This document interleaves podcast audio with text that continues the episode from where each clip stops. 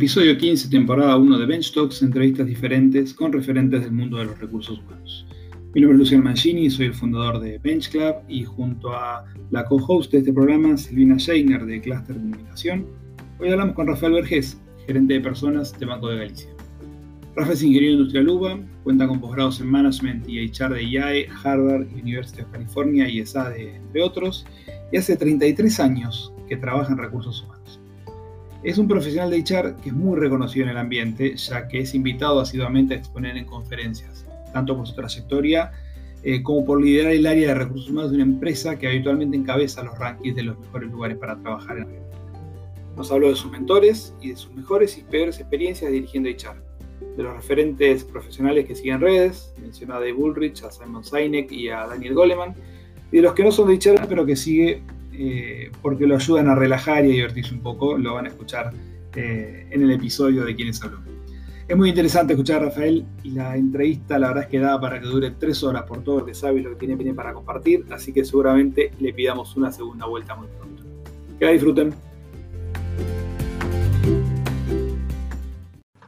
Bueno, bienvenidos eh, y bienvenidas a, una edición más de, de Bench Talks, entrevistas diferentes con referentes. Em, junto a Silvina Scheiner, mi, mi coequiper de Cluster Comunicación. Yo soy Luciano Mancini, fundador de Bench Club. Hoy tenemos el, placer y, el honor, quiero decir también, porque es alguien que, que sigo hace muchos años, de eh, poder entrevistar a Rafael Vergés, gerente de personas de Banco de Galicia. Rafa, bienvenido. Tengo muchas ganas de, escucharte y de preguntarte muchas cosas, eh, pero para hacerlo rápido y, y, poder arrancar, te quiero preguntar, que me cuentes quién es Rafa Vergés, qué hace Rafa Vergés, y también si entre medio me contás si Recursos Humanos te eligió a vos o si vos elegiste Recursos Humanos. ¿Qué te parece? Bueno, Luciano, muchas gracias. Silvina, buenos días también. Gracias por la invitación. Es un gran placer para mí estar acá con ustedes. Este, qué buena pregunta esa, ¿no? Primero, ¿cómo definirme? A mí me encanta definirme como, como un gran papá de mis tres hijos, Tomás, Marcos y Lucas. Este, con quien disfrutamos de una gran pasión, que es ser este, socios y fanáticos de River Plate. Este, también muy amigo de, mis amigos, digamos, hace 25 años que juego al fútbol. tengo un equipo de los que estudiábamos ingeniería hace mucho tiempo y la verdad que disfruto mucho de, grupos y de equipos y de, pasarla bien en, grupos, ¿no? Y qué buena pregunta esa de si yo elegí recursos humanos o no elegí recursos humanos. Yo tengo formación de ingeniería industrial, estudié en la UBA, y la verdad que los ingenieros industriales hace 30 o 40 años decíamos que queríamos trabajar en un área comercial en general, ¿no? Porque no éramos tanto técnicos del industrial, que nos gustaban las máquinas. Y yo cuando estaba en tercero o cuarto año repetía que quería trabajar en un área comercial, en un área más administrativa, este, marketing, ese tipo de cosas.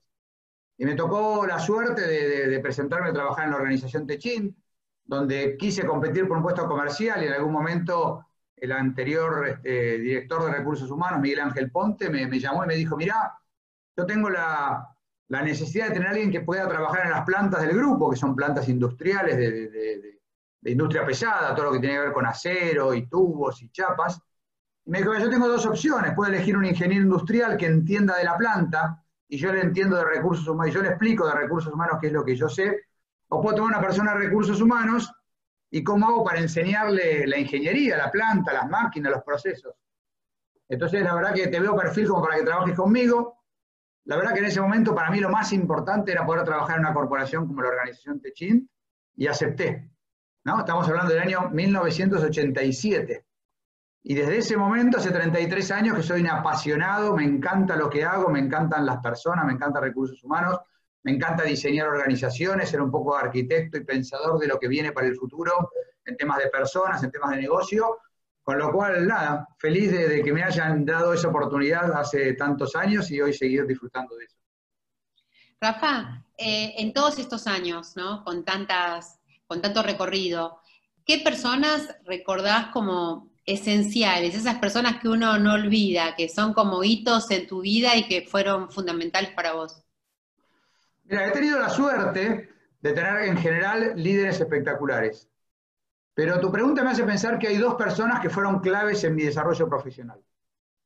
La primera de ellas fue Miguel Ángel Ponte, como yo les decía, un líder planificador, con mucha visión de futuro, muy riguroso, muy exigente. Y la verdad que Miguel me enseñó muchas de las cosas que pude aprender. Lo que él decía de que me podía explicar recursos humanos y que yo tenía el background industrial fue realmente así. Le estoy muy agradecido a Miguel, lo sigo viendo. Él se jubiló hace muy poquito, pero la verdad que sigo hablando con él, seguimos compartiendo cosas. Pero yo me acuerdo cuando uno ingresaba en el plan de prácticas rentadas de la organización y de jóvenes profesionales, te asignaban un padrino. Y yo tuve la gran suerte de que me asignaran un padrino que se llamaba Renzo Tarzano, que realmente es una persona muy famosa en, nuestra profesión. Y Renzo era todo lo complementario de Miguel. Era una persona reflexiva, pensadora, que te hacía este, pensar en tu futuro, que te hacía pensar en tu vocación. Cada vez que yo tuve que tomar alguna decisión de cambio en mi carrera, hablaba con Renzo, ¿no? Y te ayudaba a hacer tu propio foda personal, a reflexionar, a ver lo que te gustaba. Con lo cual me parece que entre Miguel y Renzo tuve como ese equilibrio, ¿no? El coach que te facilita que pienses, que reflexiones, y la otra persona que te dice hay que hacer esto, hay que hacer aquello, la exigencia, la demanda del negocio, la planificación. Con lo cual, nada, le estoy enormemente agradecido tanto a Renzo como a Miguel, porque han sido para mí este, dos este, líderes con, características distintas, pero que complementaron muy bien lo que yo necesitaba, con esto de haber tenido mucho de, de ingenieros, si querés, de la parte más dura de la ingeniería y muy poco de la parte blanda. Hermoso. Eh, una pregunta, ¿y Renzo está vivo? ¿Renzo está en alguna parte? ¿Falleció? No, yo creo que está vivo, hace un par de años que está muy grande, esto, este, mm. la verdad que hace unos años que no lo veo, este, creo que hace cuatro o cinco años fue la última vez que hablé con él, Renzo debe tener por lo menos 20 o 25 años más que yo. Bueno, ya nos Pero Cuando fue mi líder, estamos hablando de, de, 30 y pico de años atrás, digamos, ¿no? Mm. Y Rafa, desde que empezaste a hacer, no sé, recursos humanos, personas, empezaste a vincularte con estas áreas hasta hoy como eh, gerente de personas, ¿qué cosas recordás que te han dicho en el pasado como si fueran las verdades absolutas y que hoy cuando vos con este recorrido las mirás y decís, pará, esto ya no va más, esto caducó, ¿qué, cosas recordás de esa época? Uy, debe haber un montón. A mí me gusta siempre hablar de una porque lo que tiene que ver con el crecimiento y desarrollo es el principal valor de atracción de las compañías. ¿no? Las personas se quedan en una compañía, se encariñan con una compañía, se comprometen con una compañía en la medida que ellos crean que están pudiendo hacer lo que quieren hacer. Crecer, desarrollarse, este, tener un proyecto. Y permanentemente las personas te preguntan, bueno, ¿qué tengo que hacer para estar en otro escalón? ¿Qué tengo que hacer para estar en otro estadio? ¿Qué tengo que hacer para crecer? Y una vez se escucha que le dicen, bueno, hace esto, hace aquello, estudia, fíjate lo que tenés que aprender para, para, ser como es tu líder, o, tenés, qué tenés que estudiar, ¿no? Yo soy un convencido de que el estudio es una base fundamental para todo. Pero siempre a mí me gusta pensar que uno no tiene que estar pensando en el puesto que viene después. El mejor predictor del desarrollo futuro es lo que yo estoy haciendo hoy. Tenemos que ser líderes y expertos en lo que hoy hacemos. Nosotros en el mundo corporativo calibramos a las personas, las ponemos en matrices para ver cómo tienen que crecer, cómo tienen que desarrollarse, cómo podemos ayudarlas a que armen su propio desafío, su propia carrera, su propio crecimiento. Y muchas veces las personas se centran en lo que tengo que aprender o en lo que tengo que conocer para estar en otro puesto. Y nosotros no evaluamos, ni, ni, ni calibramos, ni mapeamos a las personas en función de lo que quieren ser, sino en función de lo que son. Entonces, la mejor manera de, predecir el futuro de alguien es ver lo que está haciendo en este momento. Si conversa bien, si tiene buena capacidad de liderazgo, si sabe llevar proyectos adelante, si tiene buenas relaciones con sus pares y con sus personas, ¿no? Escuchar, hablar, compartir, aprender. La capacidad de aprender es básica. Entonces yo le digo a las personas, no miren tanto lo que quieren hacer a futuro. Sean 10 puntos en lo que hacen ahora comprométanse y apasionense con ello. Cuando uno ve una persona apasionada, concentrada, enfocada, ágil, esa es la persona que yo quiero en mi equipo. No la persona que no sé cómo está haciendo las cosas ahora o que las hace más o menos porque está preocupado y con la cabeza en el futuro. Entonces, para mí esto de este, prepararte para el futuro es más, hacer 10 puntos lo que haces hoy. Si haces 10 puntos lo que haces hoy, te van a ver trabajando bien, van a ver tus actitudes, van a ver tus habilidades y eso es lo que va a hacer que la gente te mire y te quiera en su equipo el día de mañana. Sí, porque si no es como una especie de ansiedad permanente por lo que va a venir. ¿Viste como el mindfulness te dice que tenés que estar en el presente? Tenés que estar en el presente. Y cuando estás en el presente no te da angustia ni por lo que pasó, ni ansiedad por lo que va a venir. Y ahí estás trabajando bien. Muy interesante. Sí, sí, sí. La verdad que. Rafa, te, quiero hacer una pregunta ahora que, me encanta hacerla por, por, dos motivos. Por un lado, porque es lo que hacemos en, en Bench Club, que es compartir y, conocer prácticas y, demás. Y por otro lado, y aprovecho y voy a meter el, PNT acá, Silvi. Eh, lanzamos unos, los premios Persona, los premios Persona, lo pueden ver en persona.com, pero eh, son premios que no es un ranking, que no es, eh, no tiene sponsors, la inscripción no es paga, nada, es todo gratuito, la idea es poder compartir buenas prácticas y contar qué es lo que estamos haciendo bien en las organizaciones para que otros puedan construir desde eso y, ver de qué manera adaptarlo a, lo que hacemos. Así que desde ya, Rafa, que eh, va a estar invitado a Galicia, obviamente, a, participar en algún momento. Como, Buenísimo. que puedan contarnos alguna de sus, de sus experiencias. Pero ese preámbulo era para esta pregunta. ¿Nos podrás contar alguna experiencia, alguna acción, alguna práctica que vos decís, esto me salió muy bien, muy bien realmente? Y también contame la otra, una que vos digas, y esta no me salió como esperábamos, eh, no, no quiero decirle fracaso, sino, che, no salió como queríamos, ¿Y, qué rescate o qué aprendizaje pudiste, pudiste hacer de esa? A ver, vamos a empezar por el fracaso, así terminamos con, la buena, digamos, ¿no? Siempre lo bueno para el final y irse contentos. Este, a ver, experiencia de fracaso, de cosas que no salieron como uno esperaba, como uno quería, hay muchas. Tuve la suerte de que en algún momento me pidieron este, eh, hacer una charla en lo que nosotros internamente en el banco llamamos aprendiendo del error. Y que en el mundo se conoce como fuck up nights, digamos, ¿no? Pero claramente este, tengo muchas, pero ahí tuve que pensar una y quiero contarles esta experiencia, digamos, ¿no? Desde un fracaso absoluto, no, no, no lo tengo que ocultar, digamos, ¿no? Yo hacía poco tiempo que trabajaba en una empresa, yo he tenido mucha experiencia y exposición a temas de relaciones sindicales. ¿no? En la época de Telefónica tuvimos un paro de 103 días, con la gente no trabajando, por poner un ejemplo. Entonces, este, tenía, nada, teníamos un pequeño problema en un call center, digámoslo, donde la gente había pedido algo que a nosotros nos parecía que no valía la pena.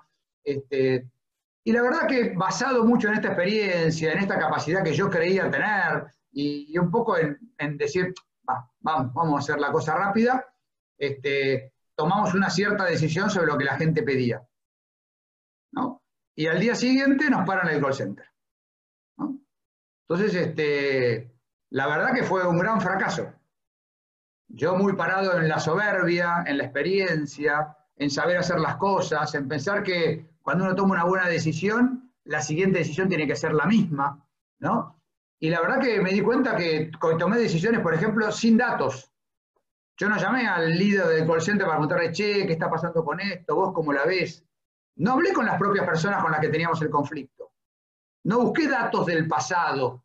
Hoy nosotros tenemos una de las seis competencias claves en el, en el banco, que es decidir con datos. Bueno, yo tomé decisiones con la cabeza, con la intuición, con la emoción, basado un poquito en esto de la soberbia, decir yo esto, yo sé de esto. ¿No?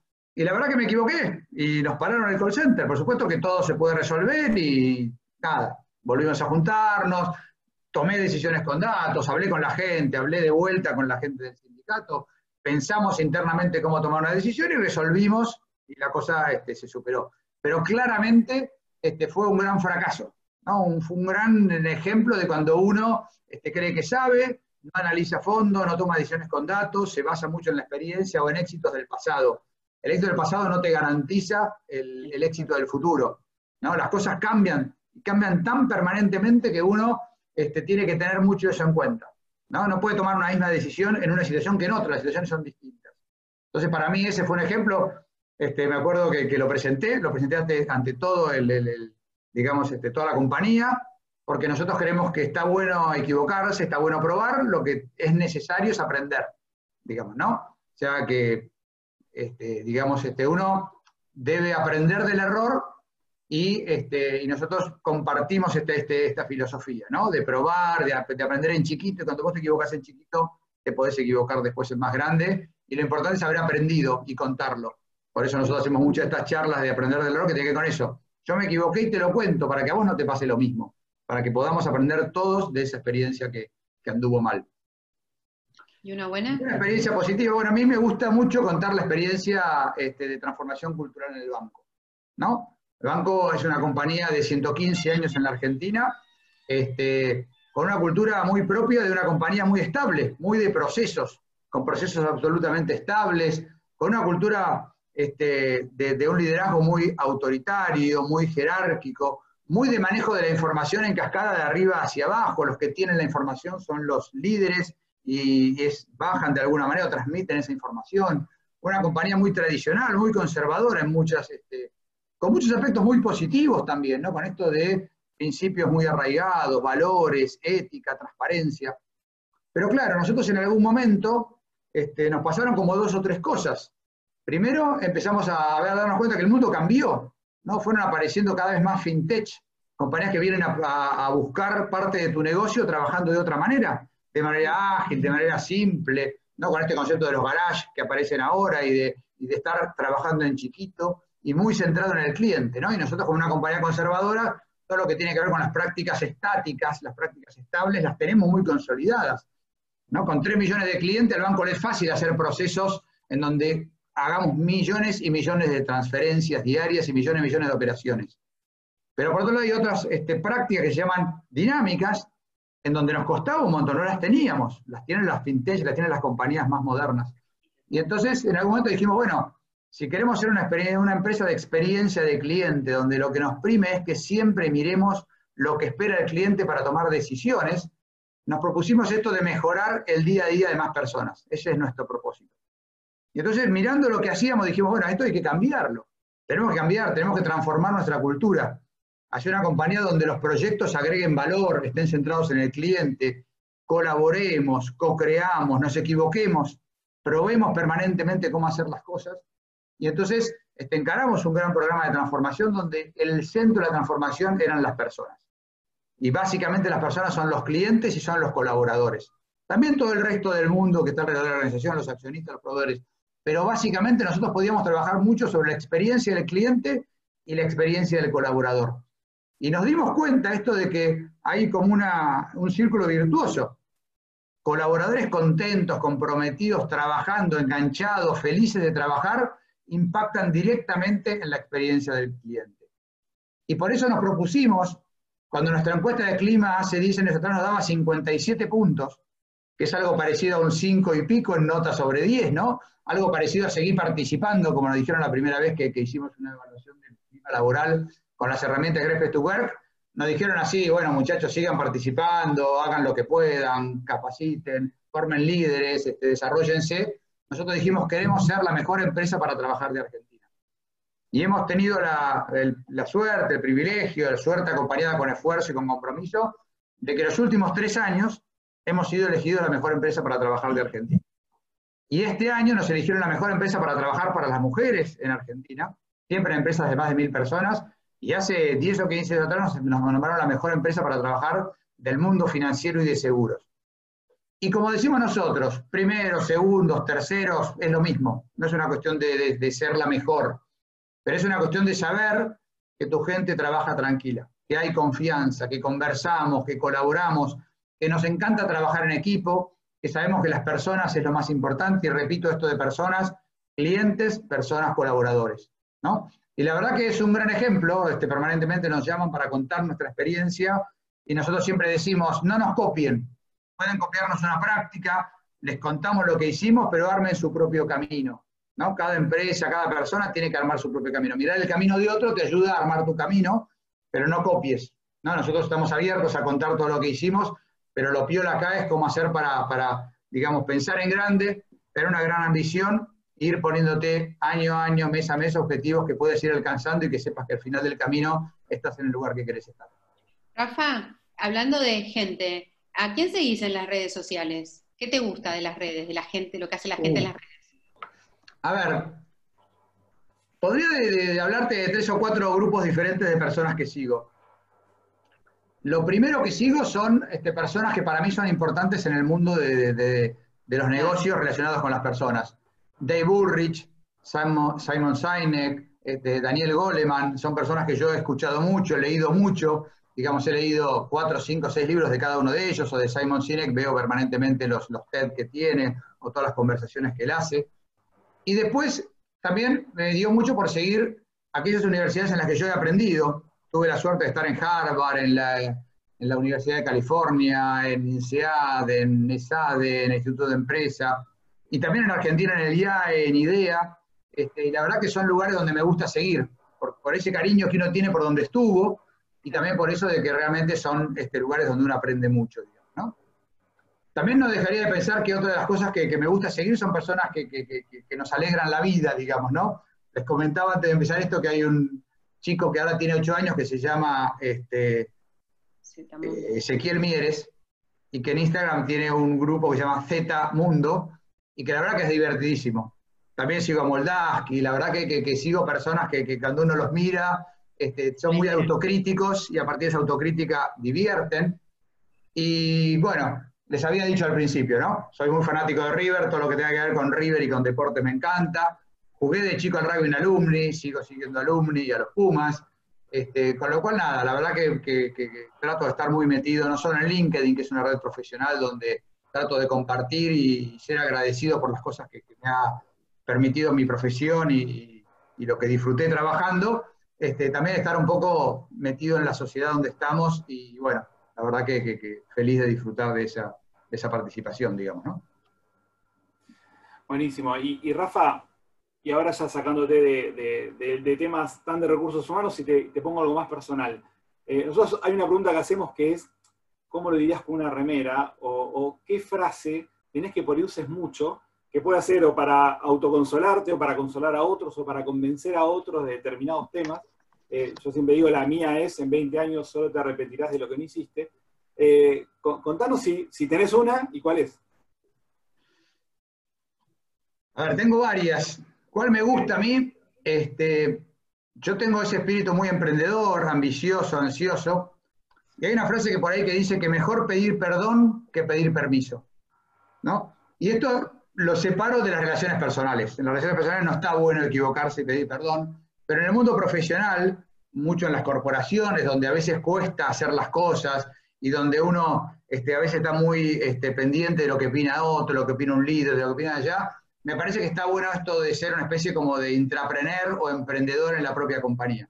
Entonces, cuando uno está convencido de que hay que hacer algo, hagámoslo. Cuando uno está convencido de que, bueno, le puede no gustar a alguien, pero es lo que le favorece a la compañía, es lo que tenemos que hacer, esto es mejor para los clientes, esto es mejor para los pagadores, hagámoslo.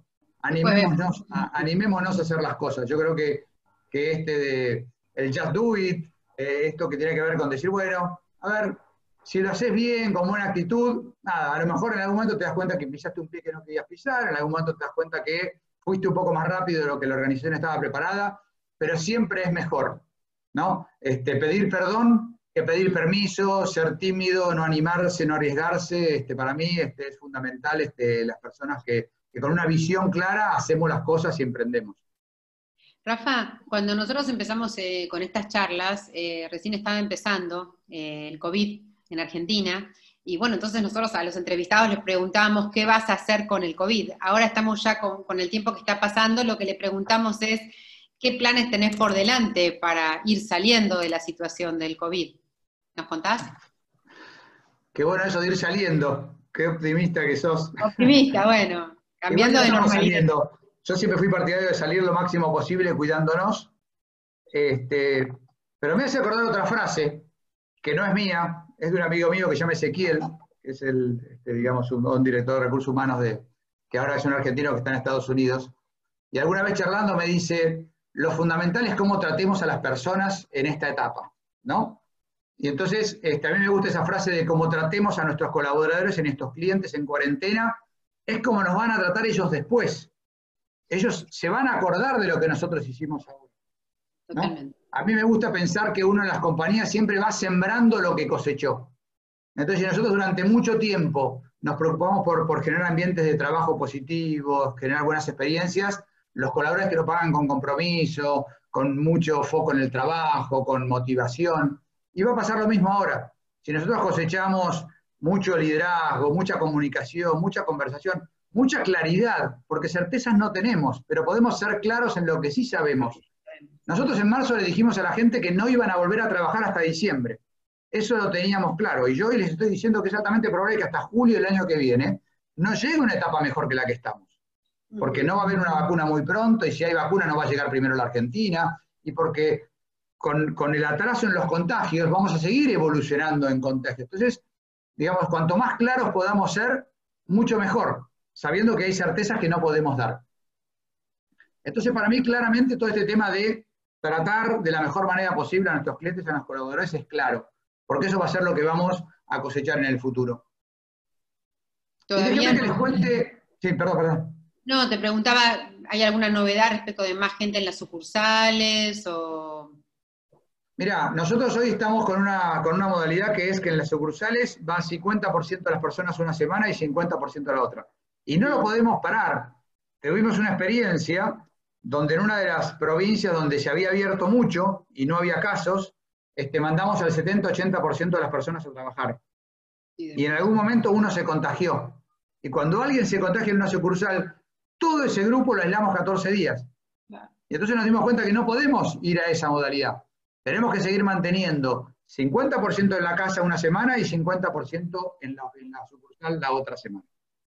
Y sí, en, las, oficinas centrales sí tenemos unas 200, 250 personas de las 3.000 que, somos, que están trabajando presencialmente porque las necesitamos. Personas de la mesa de dinero, personas que monitorean a través de monitores las sucursales, este, personas de sistemas, de tecnología, que necesitan estar físicamente mirando equipos y trabajando físicamente, pero solo entre 200 y 250 personas están yendo presencialmente casi todos los días a trabajar. Las otras 2.800 hoy trabajamos de nuestra casa y nos hemos dado cuenta que podemos trabajar perfectamente en nuestra casa. Hoy podemos, hoy nosotros atendíamos a, a nuestros clientes solo por teléfono. Hoy los atendemos por Instagram, los atendemos por Facebook, los atendemos por WhatsApp, y tenemos aproximadamente 1.500 personas trabajando en tribus, con este objetivo que nosotros tenemos de fin de año ser una compañía full agile. Este, yo me acuerdo que había discusiones con, con, permanentes de si esta modalidad de trabajar en un mismo equipo, 10 o 15 o 20 personas sentadas en la misma mesa, se podía hacer de manera remota. Y nosotros hasta ahora llegábamos con una modalidad remota donde solo 1.000 personas hacían remoto una vez por semana, sobre 6.000. Y en 72 horas pasamos a estar 6.000 personas trabajando remoto. Y hoy, todo eso que creíamos que no se podía, lo hacemos. Y lo hacemos muy bien. Sabiendo que hay muchas cosas, que es lo que es la preocupación actual, es cómo hacemos para hacer esas cosas donde lo presencial agrega mucho valor. Que para nosotros es, yo le decía que somos una compañía de conversaciones. Nosotros no creemos en las evaluaciones, creemos en las conversaciones, no creemos en, en las cosas autoritarias, creemos en la horizontalidad. Y entonces integrarnos, conversar, crear, innovar, todas esas cosas no alcanza la pantalla, no alcanza el Teams, ¿no? Necesitamos estar cerca. Entonces, bueno, todavía no podemos, estamos pensando, estamos rearmando todo lo que tiene que ver con la infraestructura de la compañía para poder hacerlo, cuando podamos hacerlo, cuando esté permitido, pero nosotros entendemos que vamos a seguir trabajando dos o tres días de remoto todos, pero claramente tenemos que apuntar a, pensar cómo vamos a hacer para desarrollar estas cosas que para nosotros son parte de nuestra gran cultura. ¿no? Comunicarnos, conversar, integrarnos, colaborar, co-crear, innovar. Esas cosas donde uno necesita mirarle la cara al otro y ver si lo que uno está diciendo va en línea con lo que el otro espera, porque la pantalla también nos podemos mirar la cara. Pero yo el viernes pasado me tocó dar una charla, yo una vez por año doy una charla en muchas universidades. Y a mí una de las que más me gusta es una charla que doy a la Universidad de San Andrés, porque es como con, agenda abierta, ¿no? No preparo una presentación y voy con una presentación formal, es abierta.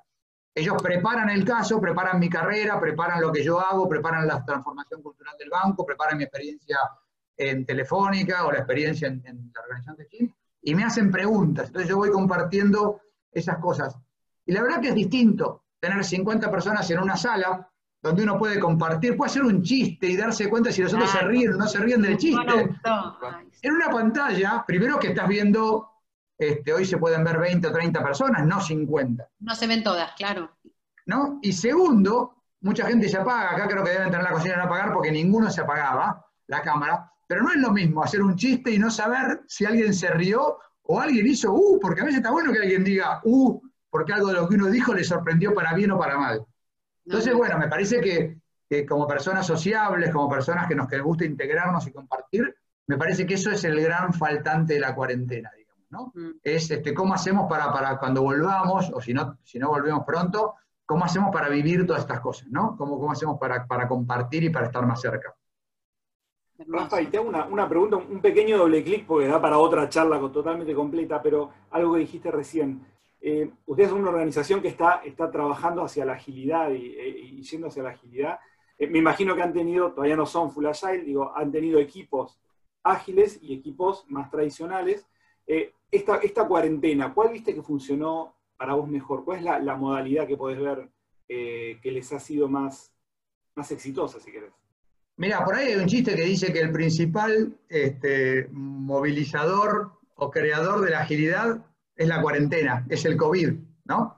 Este, porque la gente decía, bueno, el CEO tiene que estar comprometido, el comité ejecutivo tiene que involucrarse, ¿no? Y hay un chiste por ahí de lo que, no, nos, lo que nos hubiera costado tres años pasó en tres o cuatro meses.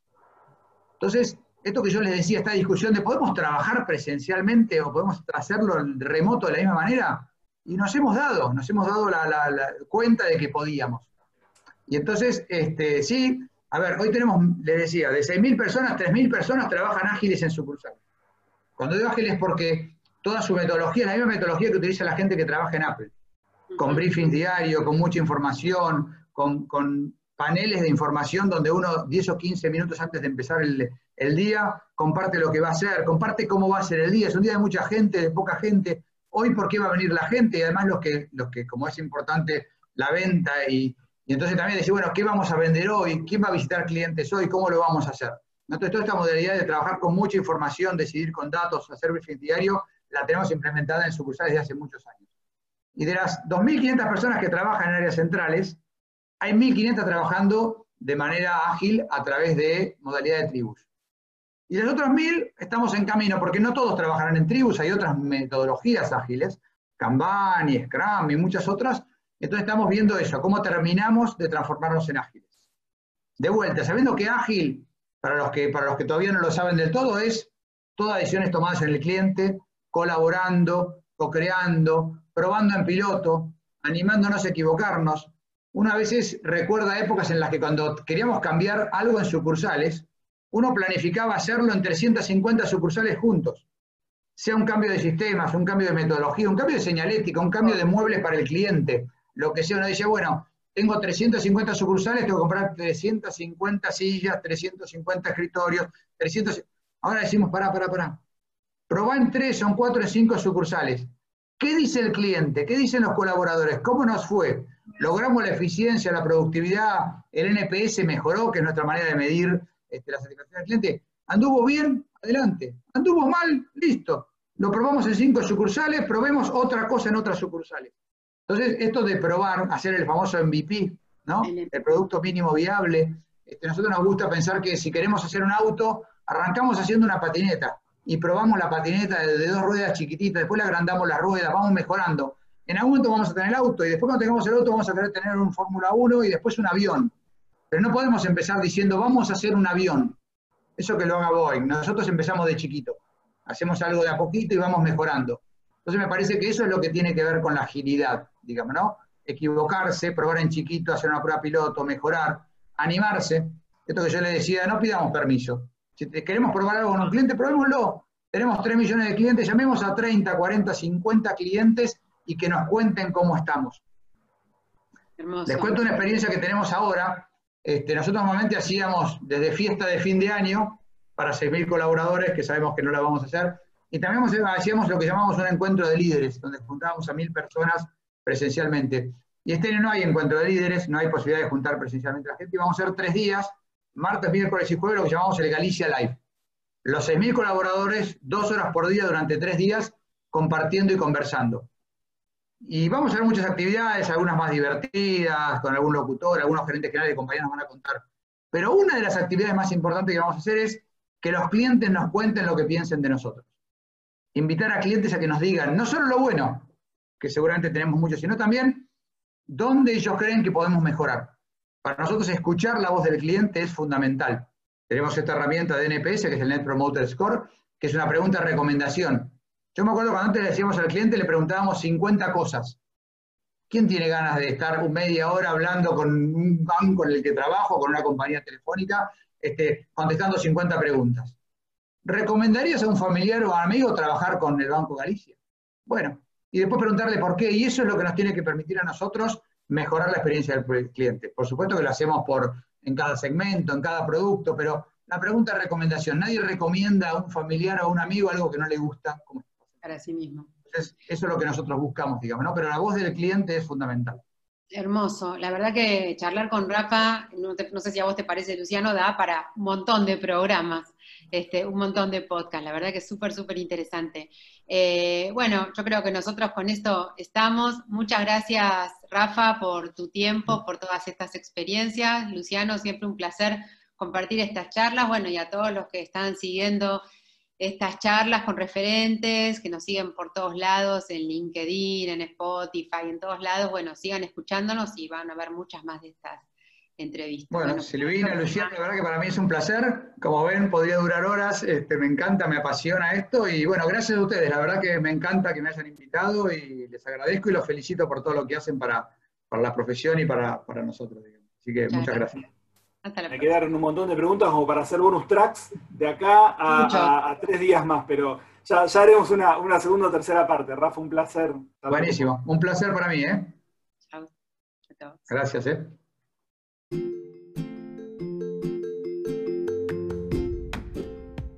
Esto fue todo por hoy, esperamos que te haya gustado muchísimo. Esto fue Bench Talks, entrevistas diferentes con referentes si querés saber más de todo lo que hace Bench Club, podés seguirnos en LinkedIn, en arroba Bench Club, y también podés buscarnos en Instagram y en Facebook en Bench Club Latam. Bueno, entonces este, te dejamos con todos nuestros otros podcasts para que sigas disfrutando estas hermosísimas charlas con los referentes de recursos humanos.